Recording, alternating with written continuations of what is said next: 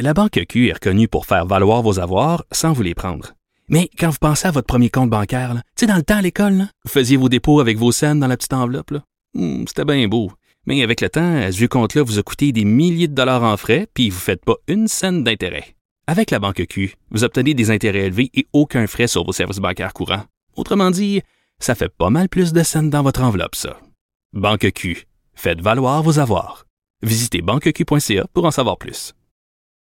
Euh, on s'en est parlé un peu plus tôt. Euh, la, la, Malaisie, donc, qui après les Philippines, qui avaient fait la même chose il y a une couple de semaines, décide de nous retourner des containers de plastique. On va, euh, on va en parler avec Daniel Cassivi, qui est directeur général de récupération Mauricie, mais qui connaît bien ces, ces, dossiers de qu'est-ce qu'on fait avec les matières, les matières qui sont collectées à même le bac bleu. Bonjour, Monsieur Cassivi. Oui, bonjour, M. Dumont. Est-ce que ça vous étonne, vous? Est-ce que vous trouvez ça bizarre de voir euh, des, des, centaines, une centaine de containers de, de, plastique tout croche, de cochonneries rendues aux Philippines, qu'eux veulent nous retourner? Là, des tonnes de plastique rendues dans des containers en Malaisie qu'ils menacent de nous retourner aussi. Est-ce que ça vous étonne de voir nos matières rendues là-bas, à l'autre bout du monde? Euh, ça ne m'étonne pas que ça ait été fait. Ça m'a étonné euh, d'apprendre que, que que des gens avaient pris cette décision-là, mais j'étais déjà au courant que dans les années passées, il y a des il y a certainement des compagnies canadiennes un peu, américaines, on voit qu'il y en a partout dans le monde qui ont profité des largesses en Asie pour euh, pour envoyer des matières qui n'arrivaient pas à traiter localement ou, ou du moins pour mettre moins d'efforts à bien traiter les matières localement. Parce que Disons que si on regarde ça d'un point de vue environnemental, la personne qui a mis son qui a mis du plastique dans son bac bleu, euh, peut être un peu déçu d'apprendre que finalement, ce qu'on en a fait, qu'on l'a mis sur un bateau, qu'on l'a envoyé à peu près au point le plus éloigné de la planète, qu'on a fait à peu près la plus longue distance qu'on pouvait faire pour l'envoyer à un, un pays qui est pas nécessairement un pays très sévère en matière de normes environnementales, mais qui même ce pays-là, pas trop sévère en matière de normes environnementales, finit qu'à dire votre container, c'est juste de la scrap, je vous le retourne. Ça donne une drôle d'image, hein? Ben effectivement, ça n'a aucun sens. Il euh, y, a, y, a, de quoi se révolter euh, de savoir que ces pratiques-là ont eu lieu. Ce que je peux dire, par contre, aujourd'hui, euh, c'est quelque chose que je ne vois pas au Québec là, pour avoir parlé avec mes, mes interlocuteurs des autres centres de tri récemment, dans les dernières années. c'est certain que la fermeture du marché chinois a réorienté complètement nos pratiques, mais c'est certain que ça ça n'a pas de sens de voir des matières récupérables qui ont une belle valeur pour des entreprises locales. On parlait de contenants de plastique. Euh, si on parle des contenants de plastique numéro 2, nous, à Mauricie, on a la chance d'avoir Soleno Recyclage qui recycle 100 millions de contenants en plastique numéro 2. C'est lequel le numéro 2? Là? Donnez-nous des exemples de, de types de contenants qu'on a dans notre vie euh, qui sont des numéros 2. Euh, oui, les contenants pour le savon à lessive, euh, savon à lave-vaisselle, euh, les, les, les pintes de lait en plastique. Euh, ce sont des exemples de plastique ouais. numéro 2, le HDPE. Donc, ces, ces plastiques-là sont recyclés localement. Qu'est-ce qu'ils font en Mauricie avec ça?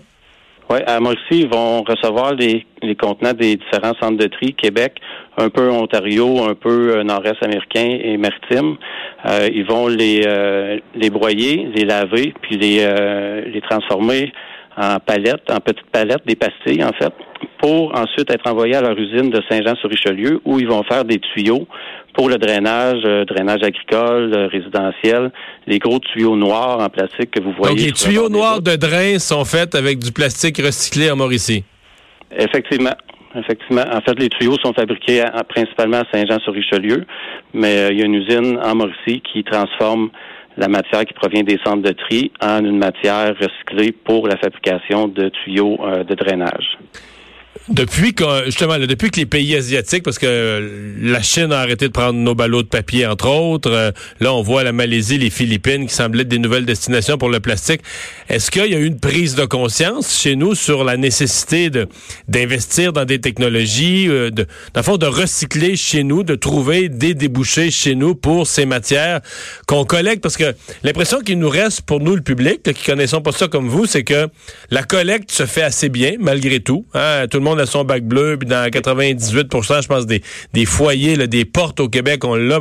Donc, la collecte se fait aller bien, mais on c'est comme plus difficile là, après ça, en, en, en aval, là, après la collecte, pour euh, euh, faire quelque chose avec les matières. Euh, oui, il y a beaucoup de projets en cours. Si on revient au bac bleu, on peut estimer qu'il y a environ peut-être 10% de ce qui est mis dans le bac bleu qui ne devrait pas s'y retrouver. Donc, il y a encore un, effort, un petit bout de chemin à faire là, avec les citoyens pour, euh, au niveau de l'éducation. Ouais. Il y a donc il y a des citoyens, des citoyens qui se trompent, là, qui mettent pas des bonnes choses dans le bac bleu, ça je le comprends, mais il y a quand même, ce que j'entends, moi, c'est qu'il y a certains endroits où des gens mettent des bonnes choses dans le bac bleu, mais parce que les centres de tri sont pas efficaces ou parce que, exemple, le verre est cassé, ou pour différentes raisons, euh, ça finit au dépotoir pareil, là, même si c'est même si ça a été mis dans le bac bleu. Là. Oui, c'est certain qu'il y a une portion. Par contre, euh, il faut euh, il faut voir que chaque centre de tri est différent. Si je parle pour nous en Mauricie, c'est environ 15% de ce qu'on reçoit en tonnage qui va se retrouver à l'enfouissement. Donc, euh, si on prend une moyenne d'environ 10% qui sont des matières qui ne vont pas au bac bleu, plus peut-être 5% de matières bonnes qui nous échappent. Donc, vous êtes, vous, la, perte chez vous réelle est 5% ce qui est quand même pas beaucoup, là. Approximativement, oui. Nous, notre verre va chez Groupe Bellemare à Morcy. Donc, l'économie circulaire, on en fait le plus possible. Euh, le reste des matières, la plupart, c'est marché nord-américain. Il y a les papiers mix qui vont encore en, Asie, mais comme euh, on entend parler euh, sur les différents médias, Cascade et Kruger travaillent activement à trouver des, des nouvelles solutions. Mais, il me semble que Cascade, là, J'étais là, là, je remonte quasiment 30 ans passés, j'étais des jeunes libéraux, puis il y avait déjà des. Le gouvernement, le gouvernement finançait chez Cascade des usines de désancrage. on disait que Cascade devenait le leader du papier recyclé, puis 30 ans plus tard, il y a encore certains types de papier qu'on n'est pas capable de recycler au Québec. Effectivement, euh, il y a 30 ans, j'étais pas dans le domaine, par contre. Euh, probablement que le fait que la, Chine ait pris euh, nos matières et à donner une très bonne valeur euh, à, nos matières pendant un, certain temps. Euh, probablement que ça leur ralentit le, développement de solutions locales. Mm-hmm. Mais présentement, Cascade prend déjà des papiers mix euh, et il travaille à en prendre plus. OK.